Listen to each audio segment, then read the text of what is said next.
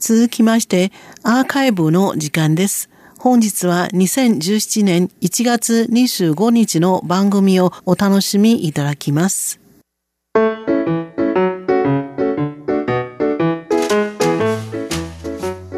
リスナーの皆様、ようこそティールームへの時間です。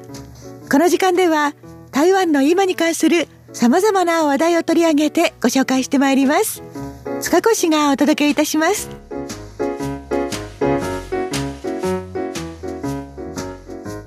今の台湾はまさに28日の旧正月を控えて年の瀬ムードに溢れています。大掃除を済ませたお部屋はピッカピカ。お正月料理の準備も済ませて、あとは元日を待つばかりなのが正しい姿だとは思うんですが、私はまだまだ大掃除もやりかけ、お正月料理も材料がまだ揃っていません。旧正月まで残すところあとわずか。ここ数日でラストスパートをかけて、なんとかそれらしいお正月を迎えたいと努力中です。さて、旧正月を控えてやらなくてはいけないことは山ほどありますが、その中の一つに新しい服を揃えるというのがあります。日本でも年が明けますと、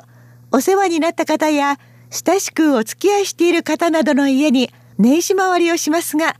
台湾でもこの辺りは全く同じで、その時には新しい服が大活躍してくれます。そして台湾の人たちがこだわるのは外側に着る服だけではありません。外からは見えない下着にまできちんと気を配っています。こう申し上げると日本人だってそうだ。お正月の時にはこだわるぞと思われる方もたくさんいらっしゃると思うんですが、実は台湾ならではの下着へのこだわりのポイントというのがあります。それは何かと言いますと、下着の色なんです。台湾では普段だったらいざ知らず、旧正月の時には赤い下着をつけるのがいいとされているんです。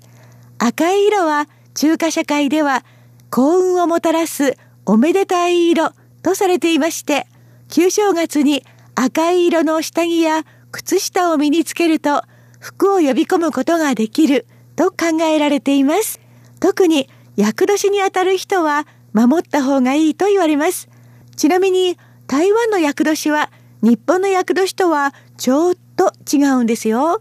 だから日本で厄年の人が台湾でも厄年とは限りません。でもいずれにしても厄年は病気にかかりやすくなったり散財したりするなどまあ簡単に言えば悪いこと続きになると言われ、この点では似ています。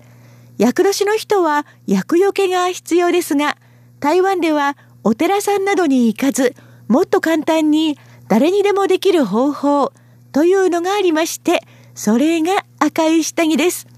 大晦日から旧正月の4日目まで赤い下着を身につけていれば、なんと1年の薬剤から身を守ることができると言われているんですよ。ちなみに、2017年、台湾で厄年と言われるのは、鳥年生まれ、つまり、年女、年男、それから、うさぎ年生まれ、ネズミ年生まれ、犬年生まれの人となっています。赤い下着をつけるという簡単なことで、運勢を良くすることができるんですから、きっと今頃、たくさんの厄年の人たちが赤い下着を買いに走っていることでしょう。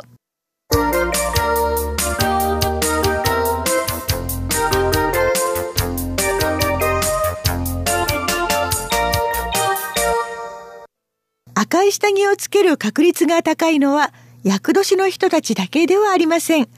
年齢には関係なく、掛け事が大好きな人たちも赤い下着のお世話になることが多いんですよ。どうしてでしょうか？赤い下着をつけると偏在運がアップすると言われているからです。偏在運というのは漢字3文字で、偏頭痛の偏、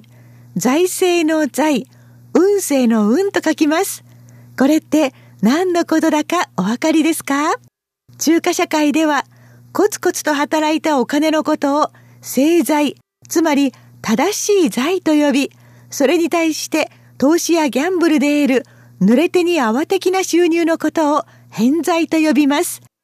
宝くじで当たったり、ギャンブルで勝ったり、株で儲けたりする人は、偏在運が強い人です。でも、これと旧正月と何の関係があるんでしょうか実は関係大割りなんですよ。大っぴらには言えませんが、台湾では旧正月に親族や友達と集まった時、掛けトランプや麻雀をやって過ごすのがとてもポピュラーだからです。日本的な感覚ですと、掛けトランプや麻雀なんて普通のご家庭でやるものじゃなさそうに思いますけれども、台湾ではちょっと事情が違うんですね。まず、麻雀そのものが家族ぐるみで楽しむ娯楽の一つ。家のテーブルの台をひっくり返すと、ジャン卓に早変わり、などという家具だって売られているくらいで、本当に身近なんですよ。お金をかけるとは言いましても、勝っても負けても笑って済ませられるレベルで、和やかに楽しむのが一般的ですが、それでもやっぱり勝ちに行きたいという人はいるものです。そういう人たちにとって偏在運をもたらす赤い下着は欠かすことのできない必需品として重宝されています。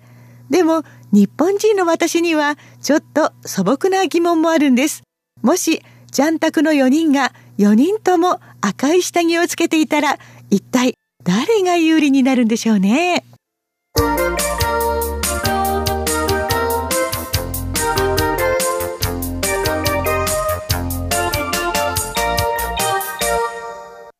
とまあ、このように台湾の旧正月と赤い下着は切っても切れない深く密接なつながりがありますので、年の瀬にもなりますと赤い下着を目にすることがとても多くなります。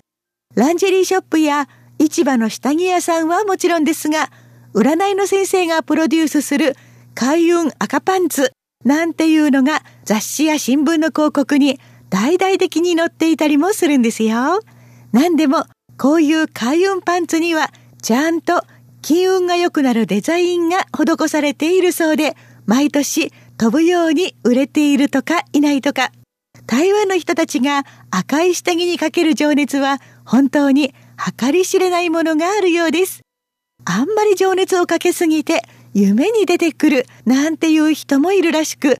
夢に赤いパンツが出てきた時の夢占いなんていうのまで紹介されています。気になりますよね。せっかくですから一部をご紹介しましょう。そもそもパンツというかなりプライベートなものが夢に出てくることは色恋沙汰を表していることが多く、特に赤いパンツだった場合、近々恋人ができる可能性があるそうです。これはまあまあいい夢と言えますね。でも恋人がすでにいるのに赤いパンツが夢に出てきてしまったら、こちらは逆に危険信号。喧嘩別れを招いてしまう可能性があるので要注意だそうです。また、女性が赤いパンツの夢を見るのは運が上向きになる前兆。でも、その代わり他の女性との間にいさかいが起こることもあるので、やはり注意が必要だそうです。また、商売人が赤いパンツの夢を見た場合、これは危険信号。近々人に陥れられたり、騙されたりする可能性が大きいそうです。このほか、もし夢に出てきたのが自分の赤パンツだった場合は、プライバシーが侵害される前触れなので気をつけた方がいいそうです。夢に出てきたのが人の赤パンツだった場合、好むと好まざるとにかかわらず、他の人のプライバシーを垣間見てしまうことになりそうです。もし自分が赤パンツを履いて動き回っている夢だった場合、これは健康状態が落ち込んでしまうサイン、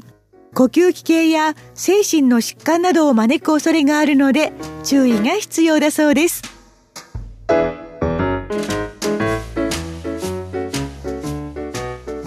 旧正月になるとあちこちで赤い下着にまつわる話題が飛び交う台湾。これも一種の風物詩なのかなと思いますが、それにしてもなかなかユニークですよね。ようこそティールームへご案内は塚越でした。こちらは台湾国際放送です。